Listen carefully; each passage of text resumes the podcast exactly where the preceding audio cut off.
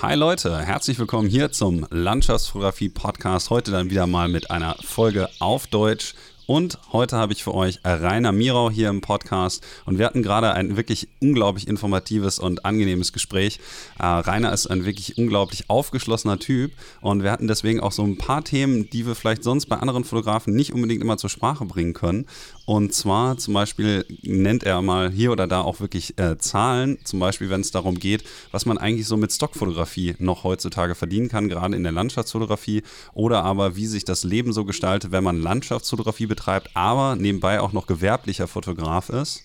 Außerdem haben wir noch darüber gesprochen, dass es extrem vorteilhaft sein kann, wenn man mit digitalem Mittelformat arbeitet. So ein bisschen aus der Geschichte natürlich heraus mit 5 zu 4 und so hat Rainer dann erklärt, was so die Vorteile sind, gerade auch in der gewerblichen Fotografie bei dem Mittelformat, weil er einen sehr hohen Anspruch an die Bilder hat. Gerade daher, dass er Kunden beliefert, die auch vielleicht mal hm, vier bis fünf Meter groß drucken wollen und ähm, wie eigentlich so die Herangehensweise so ans Mittelformat ist und was eben die technischen Eigenschaften und Vorteile sind. Das war auf jeden Fall auch sehr, sehr interessant. Sonst möchte ich euch natürlich wie immer herzlich dazu einladen, ein wenig Feedback dazulassen für den Podcast. Ihr könnt also auf iTunes oder so einfach mal eine kleine Rezension schreiben. Mich würde natürlich besonders freuen, wenn sie positiv ausfiele, aber Kritik oder so ist natürlich auch immer gerne willkommen. Die könnt ihr mir sonst natürlich auch immer per E-Mail schicken an info@nao foto.net, Foto mit PH. Ansonsten findet ihr natürlich auch alle möglichen Informationen auf meiner Homepage www.nikolasalexanderotto.net. Und wenn ihr die Seite meines Gasts mal anschauen wollt, dann geht doch einfach mal auf Reiners Seite www.silent-moment.com oder ihr geht einfach auf die Seite ähm, seiner gewerblichen Fotografie. Da seht ihr dann noch, was er sonst so alles treibt. Das wäre einfach www.reinermirau.com. Alles gibt es natürlich auch wieder wie immer in den Show Notes. Und sonst zu den organisatorischen Sachen noch zwei, drei äh, Punkte. Für alle, die ein wenig mehr über die Vorbereitung einer fotografischen Unternehmung lernen wollen, also Location Scouting, ne? schaut mal auf der Seite von Photo and Adventure vorbei. Da in Duisburg Anfang Juni, dort gebe ich ein Seminar über eben genau dieses Thema, wie man mit verschiedenen Tools am besten seine fotografischen Expeditionen vorbereitet und schon von zu Hause aus klasse Kompositionen finden kann. Und ansonsten gibt es natürlich auch immer noch die Möglichkeit, dass ihr mal bei mir auf der Seite in der Sektion Workshops vorbeischaut, falls ihr direkt vor Ort mit mir an einigen der schönsten Orte in Deutschland oder der Welt fotografieren und lernen wollt, das eben tun könnt. Ich gebe dieses Jahr noch einen Workshop auf Rügen und in der sächsischen Schweiz. Und mein Island-Workshop, obwohl ich den noch gar nicht bekannt gegeben habe, ist leider schon ausverkauft im September. Ansonsten äh, gibt es den natürlich nächstes Jahr wieder. Da werde ich dann die Termine demnächst dann auch mal wieder publik machen. Und ihr habt noch die Möglichkeit, auch mit auf die Lofoten zu kommen und dort die Perle der Arktis oben in Norwegen eben zu fotografieren. Und da würde ich mich natürlich auch sehr, sehr freuen, wenn ihr daran Interesse hättet. Aber genug mit der Werbung und dem ganzen Blabla. Ähm, viel Spaß mit der 31. Episode des Landschaftsfotografie Podcasts im Gespräch mit Rainer Mirau.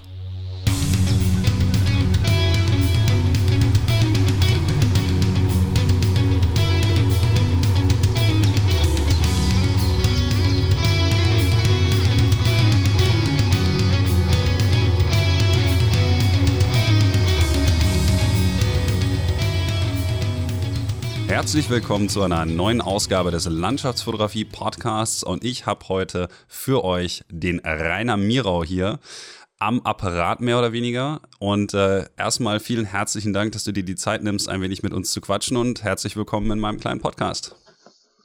Ja, vielen Dank. Ich danke für die Einladung. Ja, und freue mich schon mit dir zu quatschen. Ähm, ich glaube, du hast ja schon mal ein oder zwei von den Podcasts gehört, sagtest du. Das heißt, du weißt ja. so ein bisschen, wie der Hase läuft. Also glaube ich, dass du weißt, dass wir jetzt auch am Anfang so ein bisschen mit der Fotografen-Vorstellung äh, quasi anfangen. Ich möchte also von dir als erstes mal wissen, wie du eigentlich zur Landschaftsfotografie gekommen bist und was dich so ein bisschen antreibt dazu, immer mal wieder so in die Berge oder auf Inseln, Strände und sonstige Gegenden auszuweichen und dort eben zu fotografieren. Mhm.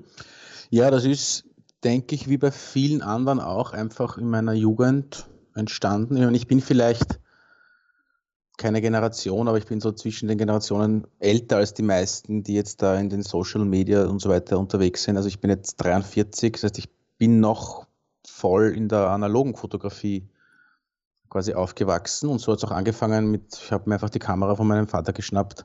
Also ich bin eigentlich von über die Natur zur Fotografie gekommen und nicht von der, von der Fotografie zur Natur. Also am Anfang war ich nur wandern in den Bergen in Norwegen.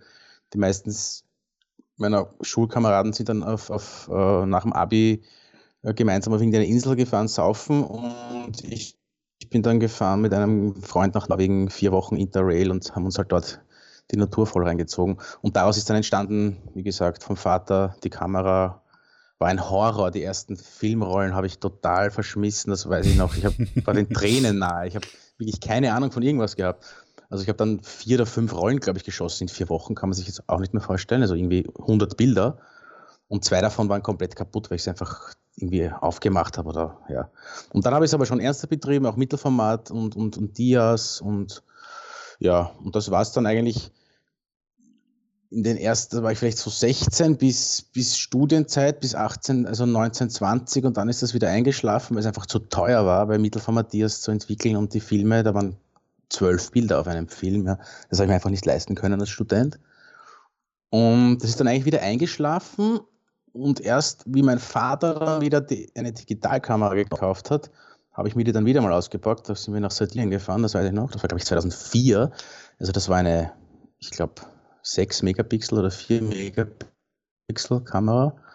Und da ist es dann wieder voll eingefahren und ja, seitdem bin ich, bin ich dabei. Halt nur mit digital, ja. Du hast aber nicht während deines Studiums mal darüber nachgedacht, dir einfach eine kleine Kompakte zu kaufen und mit der zu fotografieren? Weil du gerade sagtest, so die Mittelformatfilme waren so teuer. Naja, du musst ja nicht direkt Mittelformat immer, fotografieren. So. Naja, ich war schon, ich war schon immer, also was mich von Anfang an fasziniert hat, war wirklich diese klassische Landschaftsfotografie und, und eigentlich 4x5 Inch, nur das war noch astronomisch teurer. Also, und Kleinbild war von der Qualität, ähm, ja, das ist, weiß ich nicht, vergleichbar mit 12 Megapixel für großformatige Drucke auch nicht so spannend. Habe ich natürlich auch gemacht, viel in Kleinbild. Aber ich war dann sehr schnell bei den, bei meinen Idolen ja einfach 4x5 Inch oder im Mittelformat als Kompromiss. Alles was drunter. Und die ersten, die ersten Digitalkameras waren ja, ich weiß nicht, 2 Megapixel. Also es hat dann eben angefangen, ich glaube, das waren dann 6 oder 8. Dann ist man langsam Richtung Kleinbildqualität gekommen und dann hat es mich wieder interessiert. Ja. Hat das denn für dich auch irgendwie so einen Faktor gehabt, dass vielleicht einige der Fotografen, die du zu der Zeit ganz interessant fandest, auch Mittelformat fotografiert haben? Dass das so ein bisschen eine Generationensache dahingehend ist, dass du eben dir Bilder angeschaut hast und die halt auch häufig dann im vielleicht 5 zu 4 Format oder so waren und du ja, gerade ja, das auch so faszinierend definitiv. war? Ist ja immer noch so. Also ich, ich finde immer noch 4x5 Inch sehr faszinierend. Also jetzt vom Format und von der Qualität und es ist einfach durch das Tilt und Shift, durch die technisch, Technical Camera so dass diese Fachkamera einfach, ja, haben Möglichkeiten, die man im Kleinbild nicht hat. Ich glaube, Auch da musst du vielleicht einigen Leuten nochmal kurz auf die Sprünge helfen, was denn so die ja. Besonderheit eigentlich von diesen äh, 5x4 oder beziehungsweise auch generell vom Mittelformat vielleicht ist, damit das, ähm, ja. alle Zuhörer das auch nachvollziehen können, warum dich das so fasziniert und was da eben vielleicht auch der technische Vorteil ist. Ja. Also 4x5 Inch gibt es ja jetzt, es gibt es im digitalen Bereich nicht. Das wäre einfach ja, unbezahlbar und auch unnötig. Eigentlich ist das jetzige Mittelformat, also mit dem ich jetzt fotografiere, das sind 40 mal 54 Millimeter der Sensor. Das ist vergleichbar mit äh, das damalige analoge Mittelformat, das war 645. Das war, das hat sich gegeben 645, 6 mal 6, 6 mal 9, 6 mal 12 und so weiter. Also eigentlich das kleinste Mittelformat, das analoge, ist jetzt das größte digitale Format. Das heißt immer noch Mittelformat, eigentlich müsste es Großformat heißen, es gibt nichts Größeres. Um, also das ist jetzt einmal nur von der, vom Sensorvergleich, also von um, Dia oder, oder Sensor. Und äh, technisch, also hat sich eigentlich nichts geändert, weil statt dem Film hat man jetzt den, den digitalen Sensor und die Fachkamera hat sich eigentlich auch gar nicht verändert, weil ich kann einfach den Sensor zur Objektivebene verschieben. Also ich kann Sensor und Objektiv verschieben, beliebig, in alle Richtungen, zweidimensional. Mhm und ich kann das Objektiv kippen. Also ich kann es äh, nach unten oder nach oben kippen. Das ist dieses Tilt. Und das ist genau das gleiche wie beim 4x5 Inch Fachkamera ist es jetzt, habe ich eine in meinem Kamerarucksack, wo ich einfach das auch kann. Nur halt alles viel kleiner, weil 4x5 Inch ist 9x12 cm circa. Und ich habe 4x5,5 cm. Also es ist deutlich kleiner. Aber die Bildqualität ist jetzt mittlerweile, würde ich sagen, glaube ich auch ohne Diskussion kommt das an 4x5 Inch ran. von der Auflösung. Womit arbeitest du jetzt im Moment? Also was für eine Kamera, beziehungsweise welche Kameras? Ich gehe ja mal davon aus, dass du ähm, wahrscheinlich eine Mehrzahl hast. Ja, Benutzt nein, du im Moment? Ich, da muss ich auch weiter ausholen. Für mich war nie, also das Mittelformat ist nie für mich ein, ein, ein Entweder-Oder, sondern ein, ein sowohl als auch. Also es war immer ein, ein Zusatz zu meiner Kleinbildausrüstung, ist es immer noch. Beispiel lange Brennweiten. Es, es gibt keine wirklichen Teleobjektive im, im Mittelformatbereich oder im, also Mittelformat geht es vielleicht noch, oder im Großformatbereich, weil du hast ja dann keinen, bei den kleineren Sensoren, einen, einen Multiplikationsfaktor von der Brennweite. Das heißt, 100 mm im APS-C-System sind, glaube ich, äh, 60 mm, bin ich jetzt richtig oder andersrum? Also der, der Brennweiten, die Brennweitenverlängerung im Kleinbildbereich ist eine Brennweitenverkürzung im Mittelformatbereich. Das heißt, wenn mhm. ich jetzt ein, mein weitestes Weitwinkel ist ein 32 mm Objektiv. Und das entspricht einem 20 mm im Kleinbild. Ja. Also es, im Weitwinkelbereich ist es gut, es ist ein Vorteil. Das heißt, ich kann richtig gute Weitwinkelbilder machen, aber ich kann eigentlich keine Teleobjektivbilder machen. Ich kann jetzt 200 mm wären dann, ich glaube, 350 oder so. Und ich renne doch nicht mit einem Mittelformat 350 mm Objektiv durch die Berge. Das ist einfach unmöglich. Aber da habe ich meine Sony mit 42 Megapixeln und einem Canon-Objektiv drauf und ja, kann dann stitchen. Ab 50 mm kann man ja stitchen, wie man will. Da kann man ja bei jedem Motiv mehr oder weniger zwei oder drei Bilder zusammenfügen. Hat dann wieder eine sehr hohe Qualität und ich spare natürlich viel Gewicht. Also ich arbeite nur mit zwei Weitwinkelobjektiven mhm. im Weitwinkelbereich Mittelformat. Und alles, was länger ist, alles, was über 35, 40 Millimeter ist, ist dann Kleinbild. Also das ist einfach, das ergänzt sich. Es ist jetzt, ja. Natürlich sind 80 Prozent der Bilder wahrscheinlich Weitwinkelbilder. Also ich habe das Mittelformat hauptsächlich im Einsatz, aber ich mache auch gerne längere Brennweiten. Ja. Und das ist ein Kleinbild. Aber das Bildformat ist jetzt eigentlich so bei dem normalen Mittelformat das gleiche, also auch im Prinzip 3 zu 2 oder ist das 4 ja, das zu 3? 3 zu 4. Das ist 4 zu 3. Ah ja, also quasi auch wieder bei Micro Four Thirds, nur dass man eben nicht den kleineren Sensor hat, sondern einen wesentlich größeren Sensor. Ja, man nutzt natürlich mehr Sensorfläche aus, ist jetzt kein Nachteil. Ich persönlich finde es, ja, es ist Geschmackssache. Aber ich bin jetzt auch kein, auch da können wir drüber reden, ich bin kein, ich lasse mich nicht vom Format einschränken, weil ich, ich versuche das, das Format dem Motiv anzupassen und nicht das Motiv dem Format. Das heißt, ich, ich crop oder ich stitche. Wenn das vom Motiv ein Panorama ist, mache ich halt einen Stitch, ein Panorama-Stitch. Wenn es Hochformat ist, mache ich einen Hochformat-Stitch oder ich mache ein Quadrat. Da lasse ich mich überhaupt nicht einschränken. Und das Schöne bei dem Mittelformat ist eben, ich kann ja kroppen ohne Ende. Das heißt, ich mache oft ein Bild, auch ganz bewusst, das war auch eine Kaufentscheidung. Ich mache meine Bilder gehen an Bildagenturen an mehrere.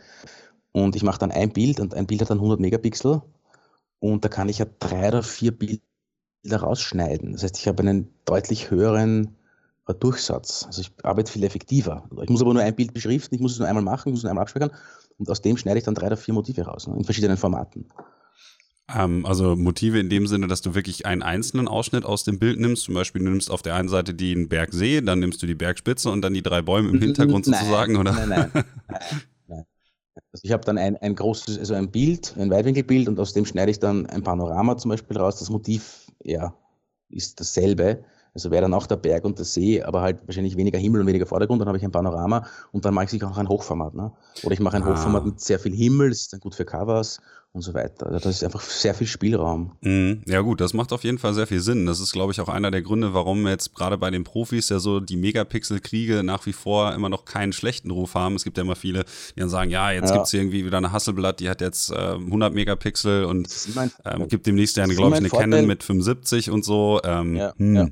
Na, da wird noch einiges. Ich glaube, mit 100 Megapixel soll jetzt eine Canon kommen. Ich weiß es nicht. Aber das war auch nie jetzt, das war jetzt nicht die Kaufentscheidung. Also der wirkliche Grund, warum ich mir das gekauft habe, war schon einfach eine echte Fachkamera. Und das ist für mich einfach, das, das Mark der Landschaftsfotografie ist einfach Tilt und Shift, also Shift vor allem. Kannst du dann kurz einmal sagen, wie du das effektiv einsetzen kannst, um einen bestimmten Bildlook zu kreieren oder was dich eben genau an dieser Option so fasziniert, dass du die kreativ ja. ausschöpfen kannst? Na, ich muss einfach nie, oder eigentlich nie die, die Kamera kippen. Das heißt, ich habe die Kamera immer horizontal ausgerichtet. Das heißt, alle waagrechten, also alle horizontalen Linien sind horizontal und alle vertikalen Linien sind vertikal und das bleiben sie auch. Also bei einem Wald zum Beispiel macht das einen Riesenunterschied oder in der Architekturfotografie, die ist ja auch eine perfekte Architekturkamera. Ähm, oder bei Spiegelungen im Wald, äh, wenn ich jetzt ein Weitwinkelfoto mache einer Spiegelung und kein Mensch will oder sehr selten, außer es ist die perfekte Spiegelung, man will diese Symmetrie erzeugen, aber im Normalfall ist ja der Horizont nicht in der Mitte bei einem Landschaftsfoto, das brauche ich mhm. ja nicht sagen.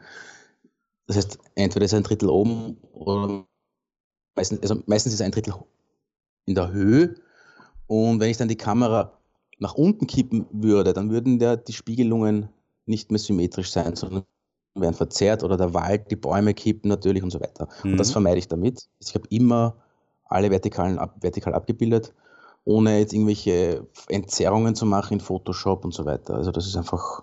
Und der zweite große Vorteil ist das, das Tilt, das heißt Scheinflugeffekt. Ich kann die Schärfenebene kippen. Das werden viele von den Zuhörern wissen. Die, die es nicht wissen, ich versuche es kurz zu erklären. Schein, Scheinflugeffekt heißt das, kann man ganz leicht googeln.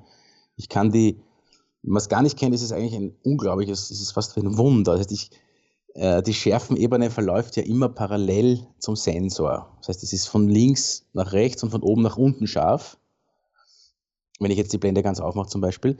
Und diese Ebene kann ich kippen. Die kann ich jetzt äh, von vorne, ich kann die Schärfenebene von vorne nach hinten legen.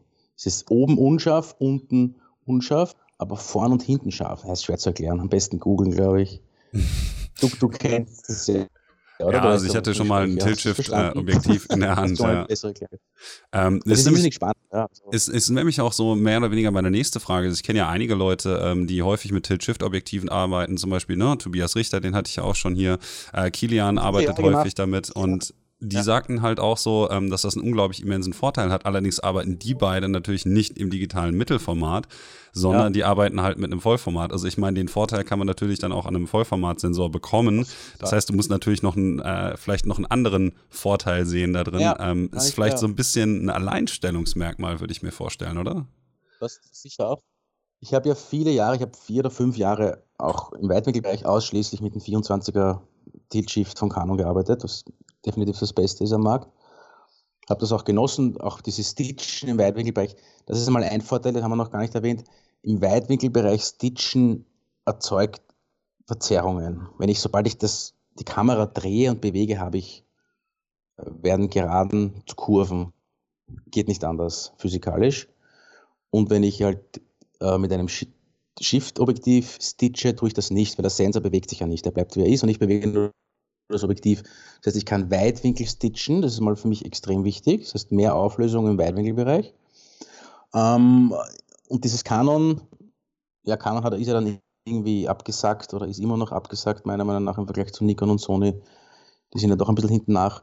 Also die, die 5D Mark IV war das Beste, was ich halt jemals gehabt habe im Kleinbildbereich und das sind dann 30 Megapixel und gestitcht sind es dann 40 Megapixel. Also das ist, das ist zwar alles nett und bis A3 ist das auch egal und für Monitor ist das vollkommen irrelevant und, und, und Social Media, alles egal. Aber ab A3 macht es einfach einen Unterschied. Und meine Kunden sind Fototapetenhersteller oder äh, ein Geokalender mit 1 Meter Breite. Und da, die kaufen das dann nicht. Die wollen, die wollen haben 10.000, 12.000 Pixel auf der langen Seite. Und da will ich aber hin und das, ja, ich habe jetzt einen Kunden in der Schweiz, eine, eine, die produzieren, ich weiß jetzt gar nicht was, Glastrosch heißen sie, glaube ich. Die fragen an Bilder Querformate mit 2,4 Meter Höhe. Und genau, genau das ist das, was ich dann liefern kann. Ja, weil meine Bilder sind jetzt 9000 Pixel hoch, die Querformate. Mhm. Und das von der Sony ist, glaube ich, 5 hoch oder so. Also fast also weniger als die Hälfte. Und da hast du dann statt äh, 150 dpi, hast du dann nur mehr 70 dpi. Und wenn du dann auf der Toilette sitzt oder in der Badewanne liegst, einen halben Meter vor dem Bild, ist das eine Weltunterschied. Ja. Und genau das ist das, was ich, ja, diese Kunden möchte ich beliefern. Ja, ich sag mal so, ich glaube, da kann man sich auch ganz gut eine Marktnische erobern, wenn man dann in der Lage ist, eben sowas anzubieten, ja. was 90 Prozent aller anderen Landschaftsfotografen eben nicht bieten können. Genau. Ähm, das, aber das muss man, glaube ich, auch um Geld zu verdienen. Da musst du dich spezialisieren, ja. ja. Aber das stellt dich doch bestimmt auch vor so eine Zahl an praktischen Problemen, weil man hat ja immer so gesagt, naja gut, jetzt ist zum Beispiel die D850 oder damals hat man das schon über die D800 gesagt, es ist eine ähm, Stativkamera. Das heißt, du mhm. kannst doch eigentlich auch nichts mehr mit der, ähm, Nein, ich glaube, du hast eine Phase One, ne? Ja, ja. Ähm, ich habe Phase One Rückteil. Ich habe eine, eine AK Swiss, also Fachkamera, das sind eigentlich nur zwei Metallplatten, die sich verschieben lassen, mehr mhm. nicht. Und ein, ein, Roden, also ein Objektiv vorne drauf von Rodenstock.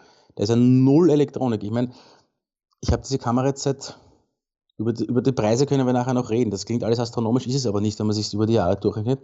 Die Kamera habe ich, glaube ich, gekauft 2014 oder mhm. 2013. Ist, wie gesagt, zwei Metallplatten, die man aneinander verschiebt. AK Swiss natürlich extrem High-End, Schweizer Top, Wahnsinnsprodukt. Aber das funktioniert seit fünf Jahren, ist natürlich massiv im Einsatz bei mir, also wie am ersten Tag. Das kann man natürlich von keiner Kleinbildkamera verwenden. Ja gut, äh, worauf ich in, hinaus wollte, ist aber, ähm, dass du doch im Prinzip quasi alles auf dem Stativ machen musst. Das heißt, ja, wo immer ja. du hingehst, du musst immer ein Stativ dabei haben immer. und du kannst auch nicht mit einem kleinen Reisestativ oder so irgendwas fotografieren. Du brauchst ja immer ein großes, schweres, stabiles Stativ, oder? Nein, also Stativ ja, groß und schwer muss es nicht sein. Ähm, wie gesagt, ich habe meine Sony immer dabei. Mhm. Ich habe auch immer das 1635er von Canon dabei mit der Sony. Also ich habe für gewisse Anwendungen die kleine Kamera dabei. Wenn ich jetzt zum Beispiel mit dem Zelt in die Berge gehe, auf unwegsamen Gelände, weil ich trage diesen Ruck, ich habe den Fotorucksack vorne, also am Vorder vom Bauch, da muss ich den Boden, darf der Boden nicht so mühsam beschaffen sein. Also ich, ich sehe meine Füße nicht. Also ich kann jetzt eine, eine Straße, eine Bergstraße kann ich gehen oder einen breiten Weg. Mhm. Ich kann aber keine äh, schmalen Wege mit, mit Steinen gehen oder runter. Ich sehe einfach, ich muss dann dauernd mich verbiegen und das funktioniert nicht. Aber du wolltest wissen, ähm, immer Stativ, Mittelformat, mhm. ja, aber ich habe ein, das kleinere Gizzo ist, hat glaube ich 1,6 Kilo. Also ist jetzt für manche vielleicht ein großes, aber es ist jetzt das kleine. Also das ist jetzt nicht ein, ein halb Kilo schweres Reisestativ. Aber das geht wunderbar. Also alles, was ich mit längeren Strecken, die ich zu Fuß zurücklege, nehme ich das kleine mit. Das Gewicht ist weniger das Problem als die Höhe. Also was ich schon sehr genieße, ich, ich habe seit ein paar Jahren ein richtig großes Stativ, was auf 2,30 Meter, glaube ich, geht. Das ist oft wirklich praktisch. Also du stehst dann auf einem Baumstumpf auf einem Meter und neben dir am Boden das Stativ und das geht immer noch über deinen Kopf oder über Zäune oder über Weinreben. Also das ist schon genial.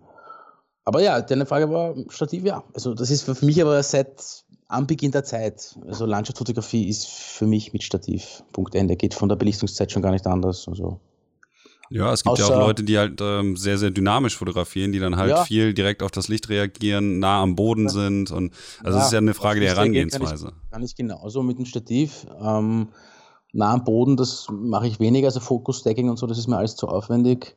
Ich bin auch kein Fan von diesen, also ich persönlich, ich finde die Fotos toll, wie man macht, aber ich liege jetzt nicht am Boden vor einer Blume mit einem 14 mm Objektiv und ich, ich versuche die Proportionen halbwegs zu halten von der Landschaft, weil ich mhm. immer noch, ja, vielleicht von meiner Jugend her diese klassischen Landschaftsaufnahmen ähm, ja, denen nacheifer oder weiß ich nicht. Ich eifere eigentlich nicht denen nach, aber das spricht mich am meisten an, ja. Die berühren mich am meisten und ich brauche auch kein, ich habe gesagt, ich habe ein 20 mm Objektiv, das ist mein kürzest, die kürzeste Brennweite. Und ich vermisse es auch nicht, weniger zu haben. Also ich brauche jetzt nicht irgendwie da das Ultra-Hyper-Weitwinkel. ja, wie gesagt, das ist ja auch alles mehr oder weniger einfach Geschmackssache. Das Aber ich, ich würde mal, würd mal kurz ähm, fragen, ob das denn für dich, wenn du direkt vor Ort bist, eigentlich einen Unterschied gemacht hat, seit du sozusagen dann wieder auf das digitale Mittelformat umgestiegen bist, äh, mit mhm. der Phase One jetzt oder beziehungsweise mit dem, mit dem Phase One Back, im Gegensatz zu ähm, einer normalen Herangehensweise in der DSLR. Also ist das irgendwie vielleicht ein bisschen entschleunigend oder so, wenn man sich halt um alles ein bisschen mehr Gedanken machen muss, gerade mit den Balken mhm. und so?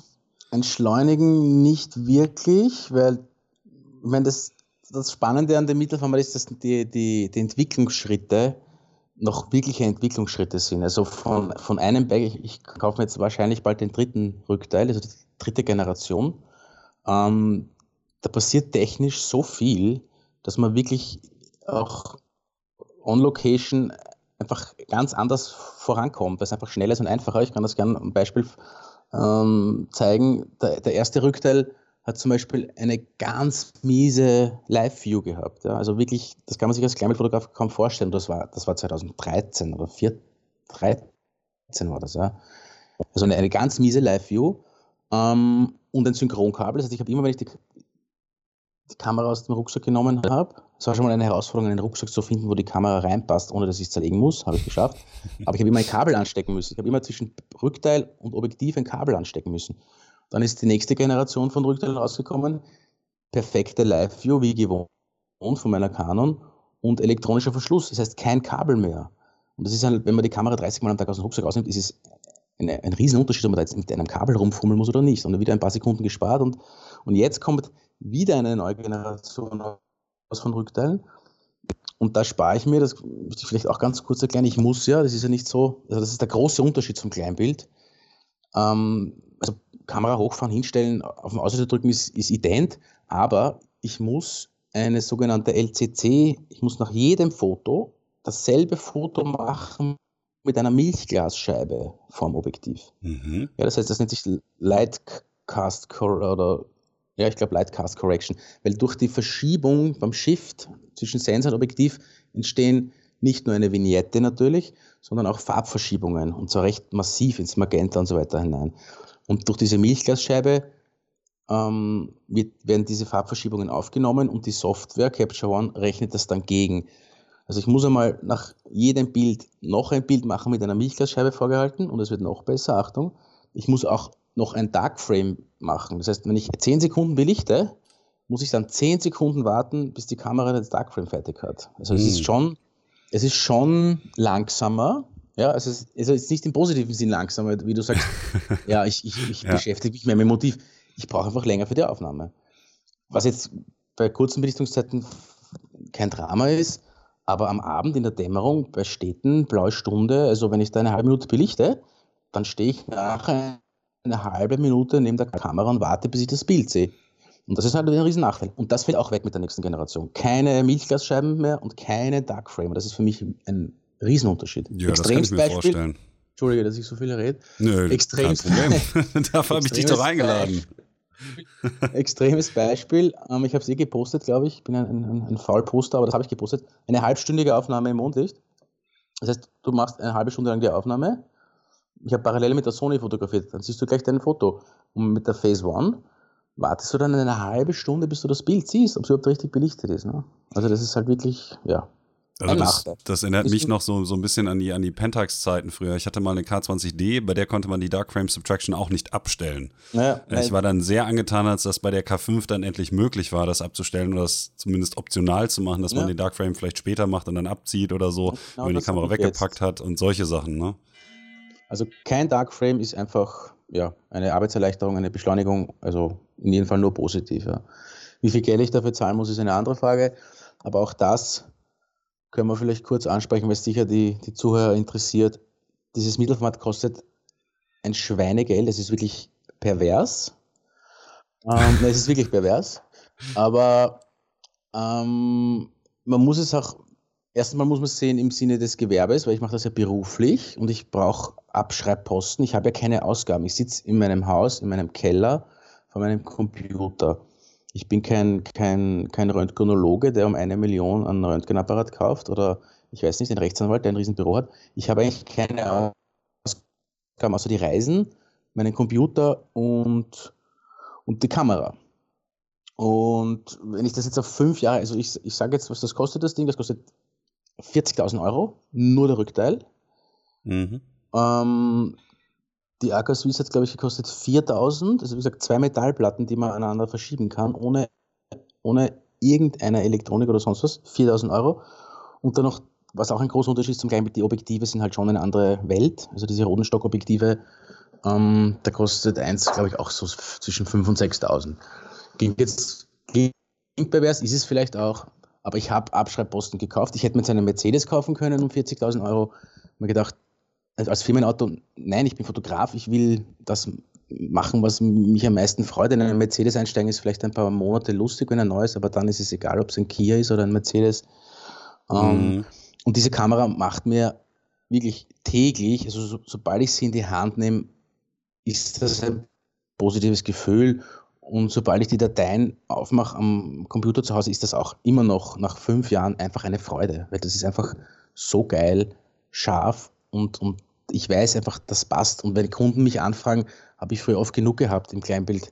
Ja, geht sich das aus für die Größe und mh, hm, puh und immer mit so halb und ja, kennt sich aus, probieren Sie es testen, machen Sie einen Testtag und jetzt schicke ich Ihnen den Kunden die Bilder und sage, Leute, ja, mehr gibt es Stand der Technik, besser geht nicht und, und, und die sind dann auch immer begeistert. Ähm, Von dem Ergebnis, ja. ja. Und wenn ich diese Kamera abschreibe, also ich zahle jetzt immer, das ist ja so ein Upgrade-System bei Phase One, das ist ja anders als bei, im Kleinbild. Das heißt, ich habe einmalig gezahlt, ich glaube 35.000 für diesen Rückteil netto. Und nach drei Jahren habe ich den abgegradet und habe dann nur mit 20.000 gezahlt. Jetzt grade ich wieder ab und zahle nochmal 20.000. Also wenn man alle drei Jahre 20.000 Euro zahlt für die Kamera, alles andere habe ich noch, habe ich seit fünf Jahren und habe ich sicher noch fünf oder zehn Jahre. Das wird sich nicht ändern. Das heißt, sind das 6.000 bis 7.000 Euro im Jahr, sind das im Monat 600 Euro, die ich für mein Hauptwerkzeug als Berufsfotograf abschreibe. Und das sind 600 Euro, das ist eigentlich nichts. Also nichts nicht, nicht, aber es ist wirklich nicht viel. Es ist jetzt nicht so viel, wie es klingt auf den ersten Blick. Ne? Mhm. Ja, klar, wenn man das natürlich über die Zeitspanne ja. rechnet, dann äh, relativiert ob, sich das ob ein wenig. rechnet, das bezweifle ich. Also ich glaube nicht, dass ich jetzt 40.000 Euro mehr verdiene, weil ich Mittelformat fotografiere. Das glaube ich nicht, aber ist mir eigentlich auch egal. Es macht mir Spaß und das war der Hauptgrund war eigentlich schon, ja, einfach, weil es mir taugt, weil es einfach geil ist. Ich meine, die Bilder sprechen natürlich auch für sich. Mich hat zum Beispiel immer überrascht, und das finde ich, wenn man sich jetzt ähm, deine, deine Homepage mal anschaut, äh, www.silent-moment.com, ähm, dass doch viele von den Bildern eine extrem hohe Detailschärfe haben. Selbst wenn die auf, auf 1400 hm, oder ja. 1200 Pixel oder was runterge ähm, äh, verkleinert werden, habe ich immer das Gefühl, dass die unglaublich scharf sind und die Tonalität, ich weiß natürlich nicht, wie viel Nachbearbeitung ja, reinfließt, das ist ein großer Teil, äh, dass die Tonalitäten extremst ausgeglichen sind. Also, dass zum Beispiel jetzt in den Schatten mir es nicht so vorkommt, als müsste man zwischen 0 und 255 sozusagen äh, die ganzen Tonalitäten anordnen, sondern ich habe eher so das Gefühl, als hättest du einen Raum von 0 bis 400. Das klingt physikalisch blödsinnig. Ja, das weiß ich nicht. Aber also erstmal, ich, ich glaube, das glaube ich nicht. Erstmal habe ich auf meiner Website komplett durchgemischt, von Canon über Sony über Phase One. Das ist, glaube mhm. ich, eher die Bearbeitung. Da können wir auch noch drüber reden. Also ich, ich mhm. in meinen Bildern gibt es eigentlich keinen Schwarzen, kein Weiß, weil ich einfach die möglichst druckfähig aufbereiten möchte für meine Kunden. Ähm, mhm. Natürlich ist irgendein Unterschied, meine, also aus technischer Sicht dürfte eigentlich eigentlich kein Unterschied sein, weil der Sensor ist dasselbe, ist auch ein Sony-Sensor. Wenn ich jetzt mit meiner Sony drei Bilder Hochformat stitche, kommt dasselbe raus, wie wenn ich mit der Phase One ein Bild mache. Ja, es ist mhm. jetzt die, die Pixel sind gleich groß. Es ist, der neue Sensor ist jetzt auch ein, ein, ein BSI-Sensor wie die Sony. Also es ist eigentlich dasselbe Sensor, nur, ich glaube, zweieinhalb oder dreimal so groß. Das heißt, warum mhm. sollte da jetzt irgendwie was mit, ich meine, ich weiß oft dazu gesprochen, ja, Mittelformat, ah, ganz andere Tiefen. Das ein, der einzige Unterschied ist natürlich die Brennweite. Das heißt, ein Weitwinkelfoto ist bei mir 32 mm. Das heißt, ich habe nichts, ich habe weniger Verzerrungen, aber sonst, also technisch dürfte eigentlich kein Unterschied sein, oder? Weißt du, was ich das heißt also, das, ja, also wie gesagt, das ist ja das, was ich jetzt mehr oder weniger damit erfragen wollte, weil der Bildlook, den du auf jeden Fall hast, ähm, den finde ich extremst ansprechend, weil der auf den gleichermaßen ja, realistisch wirkt, wie auch in Anführungsstrichen optimierend. Und jetzt wollte ich eigentlich fragen, ob das wirklich dann vielleicht auch ein bisschen auf die Kamera zurückzuführen sein könnte. Das glaube ich nicht. Oder ob das wirklich die Nachbearbeitung ist, weil dann äh, Hut ab von der Nachbearbeitung auf jeden Fall. Ähm, ich finde den Bildstil extremst gelungen, weil er hat ja, genau den richtigen Grad zwischen Realismus und so ein bisschen romantisierendem ja, äh, ganz gut schafft. Ja, und natürlich optimiert im, im Sinne von, von verschönert, aber das ist genau das, was ich versuche. Ja. Ich möchte ich möcht noch realistisch bleiben, also im Sinne von, ich habe so in Erinnerung. Natürlich optimiert man dann ein bisschen die Lichter von den Wolken und so weiter und die Schatten aufhellen. Aber also ich, ich brauche für kein Bild, ich kann dir versichern, kein Bild auf meiner Website äh, kann ich jederzeit wieder so herrichten in zwei Minuten. Ich meine, es gibt ja Leute, die machen das dann vier Stunden an einem Bild. Kann man gern machen, aber ich bin da immer zu viel im Gewerbe und Effektivität und ich muss Geld verdienen und brauche einen Stundensatz. Ich könnte mir das nicht leisten. Ja.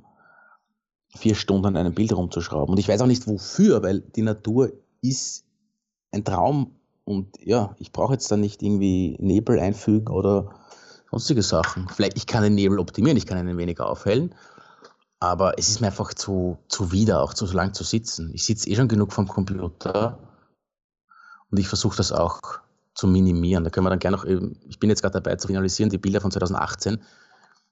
Das sind 4000 Bilder. Und wenn ich pro Bild eine Minute länger brauche, sind das 4000 Minuten. Und das sind dann, ich weiß nicht, Wochen ja, vor dem Bildschirm. Also da ja, effektiv zu sein. Aber das kann ich, das ist halt, natürlich, ich bin gewerblicher Fotograf, ich muss Geld verdienen oder ich muss davon leben. Wenn das ein Hobby ist, ich will das sowieso, ich sag jedem, jedem das seine, jeder soll machen, was er will. Ich mach's nicht. Ja, ich möchte jetzt keinem vorschreiben, wie er was zu machen hat, Gottes Willen. Aber 4000 Bilder in einem Jahr, muss ich mal kurz äh, so ist einwerfen, ist natürlich auch schon eine ganz schöne ja, Hausnummer. Ich gehe mal. Ein schwaches Jahr gewesen heuer. Ich mache seitdem die Kinder größer sind und meine Frau jetzt auch arbeitet, mache ich deutlich weniger Reisen. Also das ging schon mal sicher auf 5.000, 6.000 drauf. Ja. Okay, also auch 5.000, 6.000, die du dann wirklich später bei Agenturen einreichst, ja. die auf deiner Homepage landen und die dann auch gewerblich genau. wirklich benutzt werden. Und auf der Homepage landen natürlich die, die wenigsten, nur die Favoriten, aber ich bediene vier Agenturen und, mhm. oder ich weiß es gar nicht.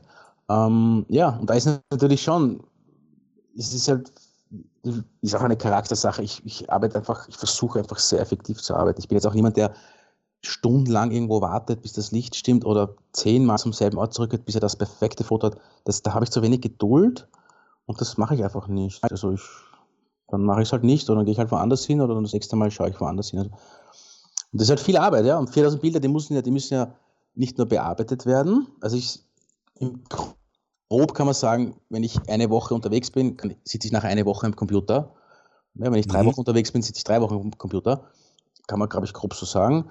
Ähm, aber die müssen ja nicht nur bearbeitet werden und abgegeben, die müssen ja beschriftet werden. Also die Leute, die nicht an Bildagenturen liefern, wissen das vielleicht nicht. Es muss ja jedes Motiv muss beschrieben sein, welcher Berg, welcher See, Morgenstimmung und dann noch, dann noch äh, verschlagwortet, ne? also Keywords, mindestens zehn. Das heißt, Wolken, ja. Sonnenaufgang, ja, einsam, Stille ich, und so weiter.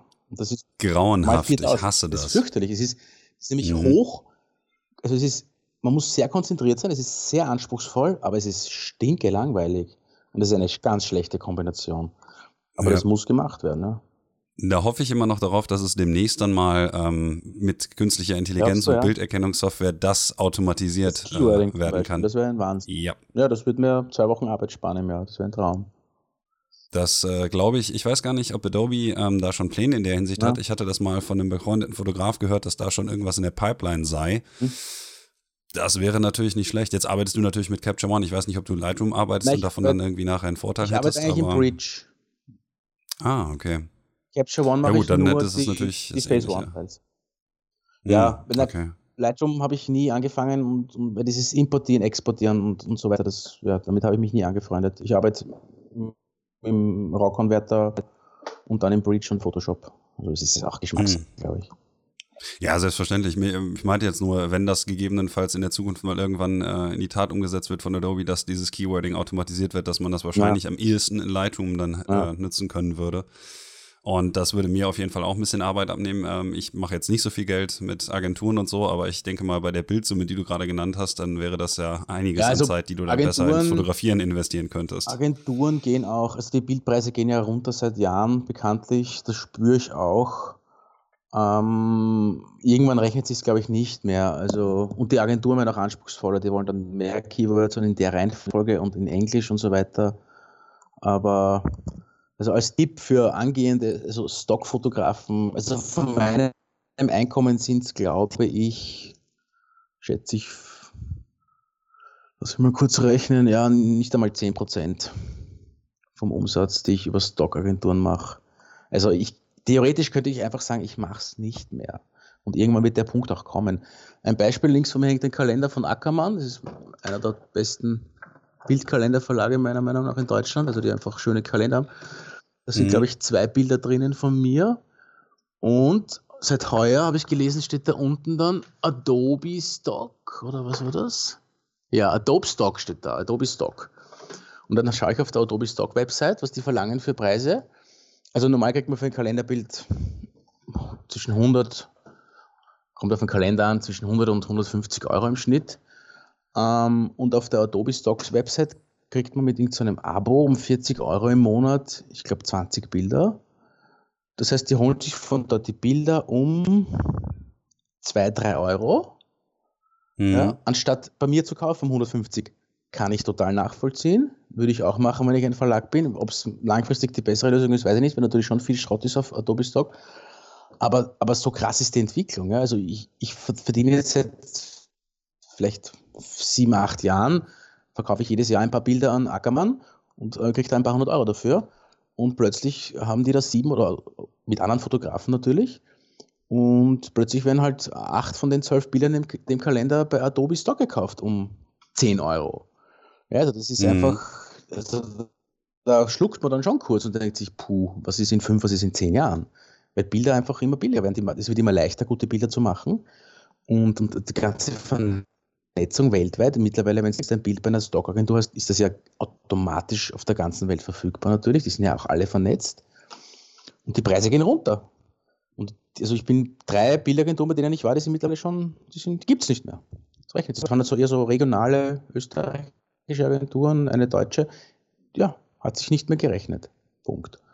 Ja, also Aber ist das nicht so, dass dann quasi in der Zukunft sozusagen, wenn die Leute dieses Problem mal angehen würden als Fotografen jetzt, die Fotografen dass, äh, da vielleicht noch mal was machen könnte. Also es ist ja im Prinzip der Ausverkauf der natürlich, eigenen Bilder, natürlich. weil alle Leute gewillt sind, eben auf Adobe Stock zum Beispiel Sachen hochzuladen. Prinzipiell ja, müsste es ja eigentlich nur dazu führen, dass dann Leute sagen, nö, mache ich nicht mehr. Und je ja, weniger Leute das dann machen, weil es sich finanziell nicht rechnet, desto der, höher würden ja wieder die Preise. Bei der ersten Abrechnung, also wenn ich sehe, wenn ich sehen würde, es wurde ein Bild von mir verkauft und ich kriege da einen Split von 1,80 Euro, würde ich sagen, danke, nein. Weil ja, ich habe ein, ein, ich muss mit einem Auto in die Berge fahren, ich verbringe dort Wochen oder eine Reise und ich setze mich in den Flieger, fliege um die Welt und dann verkaufe ich dieses Bild um 1,80 Euro.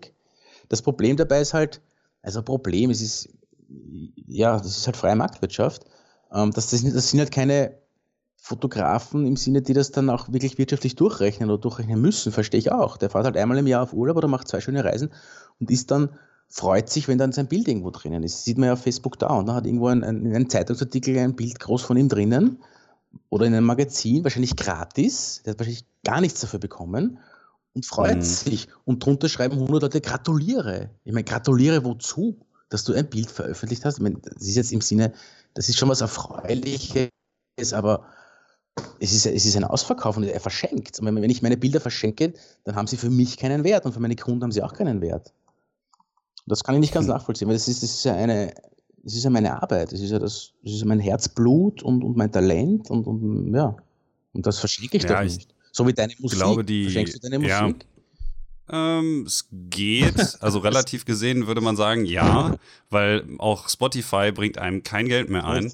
Dann hat es aber auch wieder was damit zu tun, dass die Musik, die ich mache, ja, wirklich prinzipiell nicht das ist, wovon ich lebe. Ja, ähm, wir machen Geld mit Konzerten, wir machen größtenteils Geld über Merchandise-Verkäufe. Ja, gut, das ist was anderes, ähm, das kann ein Fotografen. Aber kreative Arbeit generell wird ja heutzutage nicht ja, mehr besonders gut vergütet. Also Leute gehen halt auf YouTube, hören sich den Song illegal an, ja. anstatt den einfach äh, auf einer CD zu kaufen oder vielleicht gegebenenfalls noch dann äh, auf einem Konzert zu hören. Überall, ja. Schlicht und ergreifend ist diese, diese jetzt alles, jetzt sofort hier Mentalität, äh, weil alles Zugriff. Aber in der Musik hat, hat, haben die doch schon irgendwie die Reißleine gezogen, weil ich kann mich erinnern, vor 20 Jahren, ich habe ja auch äh, Audio Galaxy jetzt, glaube ich, geheißen, ich habe ja runtergesaugt tausende Songs gratis Mhm. Und dann war eben, das war aufkommen digital und Computer. Dann war der große Aufruhr.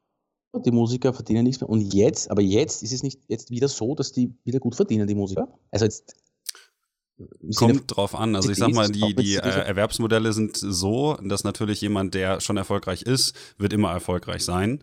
So Erfolg zieht Erfolg nach sich, aber für die jungen Musiker, äh, und das ist jetzt egal, ob das jetzt Hip-Hop oder Death Metal ja. ist, ähm, da ist es extrem schwierig, äh, Fuß zu fassen, weil einfach ein reges Überangebot herrscht. Und da kann man jetzt wieder die Brücke zur Fotografie schlagen, glaube ich, weil mhm. in der Fotografie ist es ja ähnlich, dass die ganzen Hobbyisten, die dann eben auf den Markt kommen und gerade über die sozialen Medien natürlich auch eine Plattform haben und ähm, ja. dann eben auch bei Stockagenturen was einreichen können, dass die den Markt für die Profis sozusagen dann kaputt machen. Und das ist bei den Musikern im Prinzip gar nicht so anders, nur ähm, mhm. dass es da noch wesentlich schwieriger ist, ähm, sich Gehör zu verschaffen, weil in den sozialen Medien gerade an, an bestimmten Genres halt ein äh, reges Überangebot eben herrscht, aber man natürlich dann nicht irgendwie einen Death Metal oder einen Hip-Hop-Song an eine Firma verkauft oder sowas. Das heißt, da ja. ist der Markt nochmal ein bisschen anders, weil es eben nicht ein Äquivalent zu diesem Stockmarkt oder dem Bildermarkt gibt äh, in der Musik jetzt. Stimmt, ja. Also ich glaube, das ist schon noch nicht ganz vergleichbar. Ja, nein, ich will jetzt auch nicht da irgendwie Hobbyfotografen-Bashing machen, gar nicht. Ich war, ich war auch zehn Jahre Hobbyfotograf. Ich habe ja, ich habe ja äh, fertig studiert. Ich habe sechs Jahre in der Pharmazie in Wien gearbeitet als Angestellter, 40 Stunden und habe das nebenbei aufgebaut. Aber ich habe nie Bilder um im Cent-Bereich verkauft. Ja. Also diese Microstock-Bilderagenturen, ich, ich kann das nicht nachvollziehen. Da verkaufe ich 100 Bilder und dafür kriege ich dann 3,50 Euro. Dann mache ich es doch gar nicht. Was? Also das wäre mir auch meine Zeit einfach nicht wert. Nein, also das, das kann ich auch nicht nachvollziehen. Das ist nur die Arbeit nicht wert und mir, dann mache ich es einfach gar nicht. Oder wenn es sollen es 50 Euro sein im Jahr oder im Monat, mache ich nicht. Mache ich andere Sachen. Würde mich nämlich auch mal interessieren, ähm, was du denn dann andere Sachen, ähm, äh, was für andere Sachen, sorry, ähm, du dann eigentlich machst, wenn du jetzt sagst, dass zum Beispiel aus Stock nicht so viel abspringt. Ähm, du bist ja nicht nur primär Landschaftsfotograf, sondern eher so zu hm, 50 Prozent, sagtest du ja im Vorgespräch. Ja. Ähm, was denn so andere Einkommensquellen sind, die du dann über die Jahre für dich entdecken konntest und dann dementsprechend ja. auch gut finanziell dich situieren konntest? Ja, also bei mir ist es wirklich ein Mosaik also auch sogar in der, in der Landschaftsfotografie ist es ein Mosaik an Einkünften. Also ein, ein Bein ist zum Beispiel die Stockfotografie, ja. Dann gibt es auch diverse andere.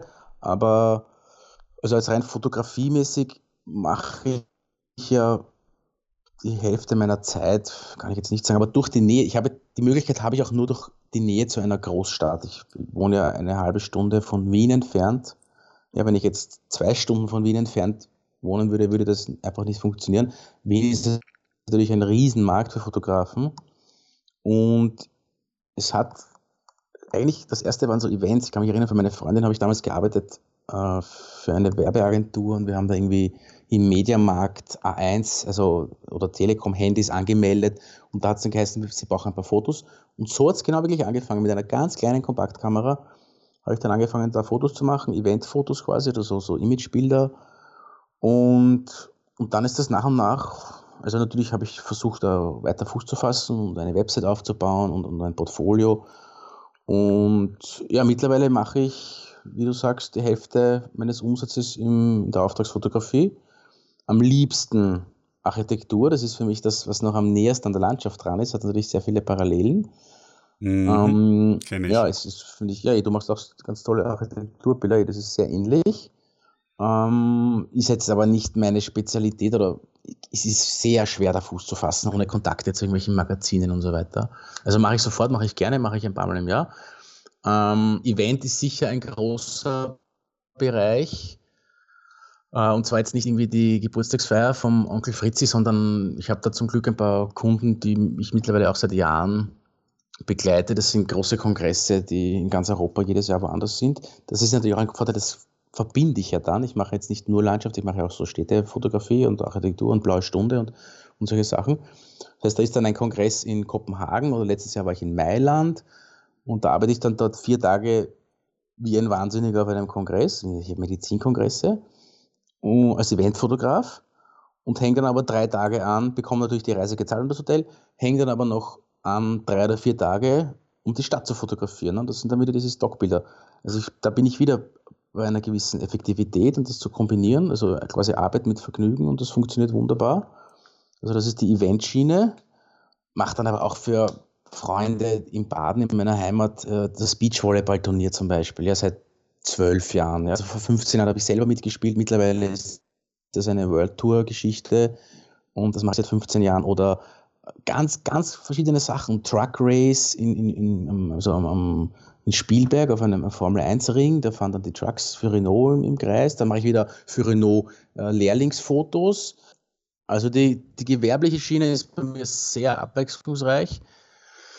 Finde ich positiv, weil Fotografie ist eine kreative Tätigkeit und ich, es gibt nichts Schlimmeres, habe ich natürlich auch schon erfahren, als Routine oder bei einem viertägigen Kongress ist das dann Routine, wenn du den 80.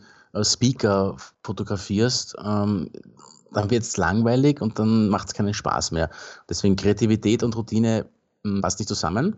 Ist jetzt vielleicht äh, finanziell nicht optimal, sich so als Mädchen für alles darzustellen, weil die wirklich, die Fotografen, die richtig groß sind und richtig viel Kohle machen, sind natürlich die, die nur eine Sache machen und die dafür perfekt. Also ich jetzt Auto, Autos fotografieren, gibt es wahrscheinlich zehn Leute auf der Welt, die da richtig, richtig viel Kohle machen. Dafür fotografieren sie von früh bis spät über 20 Jahre lang Autos. Mhm. Ja, weiß ich nicht. Hätte ich jetzt nicht die Leidenschaft. Also das Einzige, wo ich diese Leidenschaft über Jahrzehnte bringe, ist bei Landschaft. Das ist für mich immer, immer, immer spannend. Aber ich möchte nicht, oder ich möchte auch nicht Hochzeitsfotograf sein. Ich fotografiere gerne drei, vier, fünf Hochzeiten im Jahr. Aber ich möchte nicht 20 oder 25 Hochzeiten fotografieren. Jedes Wochenende im Sommer eine Hochzeit fotografieren. Das wäre für mich, das würde ich einfach emotional, kreativmäßig nicht bringen. Ne? Und deswegen finde ich das so, so schön, dass ich an einem Tag, wie gesagt, beim Autorennen bin, beim nächsten Tag mache ich Business-Porträts für einen Pharmabetrieb, dann mache ich Architekturaufnahmen und dann bin ich im Studio. Und das ist einfach ein spannender Mix. Und es ist nie so, das darf man sich nicht so vorstellen, dass ich jetzt da hin und her gerissen bin von Termin zu Termin. Mein Leben durch die Landschaftsfotografie, dadurch, dass ich die Hälfte Landschaft mache und mir das komplett frei einteile. Also ich habe ich hab Wochen im Jahr, jetzt im Jänner waren glaube ich wieder fünf oder sechs Wochen, da ist gar nichts. Ja? Ich meine, es ist nicht so, dass ich jetzt auf der faulen Haut liege, das habe ich nie gemacht, werde ich auch nie, aber ich habe keinen Termin. Ich muss nichts machen. Ich gehe natürlich in der Früh in meinen Keller und, und mache dann die Bildbeschriftung und, und bearbeite noch Bilder und so weiter. Also es gibt immer oder Abrechnung oder was auch immer, oder Website. Aber es gibt einfach immer wieder so Wochen oder im Schnitt habe ich zwei bis drei Termine in der Woche, ja, maximal. Also es ist mhm. wirklich, wirklich herrlich. Also es ist einfach eine wunderbare Balance aus Arbeiten. Gibt es dann wieder Wochen, da staut sich oder ich bin drei Wochen weg, dann muss ich natürlich die ganzen Auftragstermine davor oder danach legen. Dann wollen die Kinder mich auch einmal haben, wenn ich drei Wochen weg bin. Also das, es gibt schon Stresssituationen. Aber übers Jahr gesehen ist es wirklich also sehr, sehr entspannt, mein Job. Und gefühlt arbeite ich jetzt nicht mehr als, ich weiß nicht, 25, 30 Stunden die Woche, weil ich einfach immer noch im Keller sitze, meinen Tee trinke, Musik höre und meine Bilder bearbeite. Und das ist für mich nicht Arbeit. Das ist das, was ich auch machen würde, wenn es nicht meine Arbeit ist. Und das ist sowieso das Allerwichtigste. Also man muss es einfach gern machen. Hast du denn Momente, in denen du, wenn du jetzt als Landschaftsfotograf dann unterwegs bist oder so, es dir auch mal so vorkommt, naja, warum mache ich das jetzt eigentlich? Weil ja, ja Landschaftsfotografie ja schon Natürlich. eine relativ anstrengende und teilweise aufzehrende Arbeit sein kann, gerade im Gegensatz vielleicht auch zu einem Porträtshooting oder sowas. Natürlich. Ich meine, es ist jetzt, äh, wenn es jetzt wirklich das, das Sonnenaufgang ist auf dem Berggipfel, dann nein, ja, oder dass ich jetzt da zwei Stunden vor Sonnenaufgang irgendwo aufmarschieren muss, das, dafür, dazu muss ich mich nie überwinden. Ich muss mich aber überwinden, wenn es jetzt ein perfekter blauer Himmeltag ist, was für viele schon mal ein No-Go ist und die kann man gar nicht angreifen, da muss ich richtig loslegen und jetzt im Aus in Neuseeland bin und, und es ist ein perfekter Tag, ein Fototag und ich habe für diese Reise mit der Familie 15.000 Euro ausgegeben, dann kann ich jetzt mich nicht an den Strand legen. Dann muss ich Bilder machen. Ja? Und zwar, wenn es drei Tage schön ist, dann muss ich drei Tage hintereinander Bilder machen.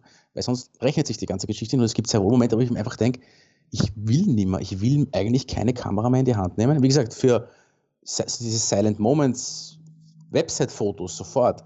Aber ich mache ja, das sind ja vielleicht ein Prozent von den Bildern, die ich mache. 80 Prozent der Bilder oder 70 Prozent der Bilder sind Stockbilder im Sinne von, das verkauft, könnte sich verkaufen oder das kann ein Kalenderverlag kaufen. Das muss ich jetzt machen. Da kann ich nicht vorbeifahren oder ich muss mit dem Auto stehen bleiben und das Foto jetzt machen. Und dann muss ich 100 Meter später wieder mit dem Auto stehen bleiben und das Foto machen. Das gibt es sehr wohl, ja.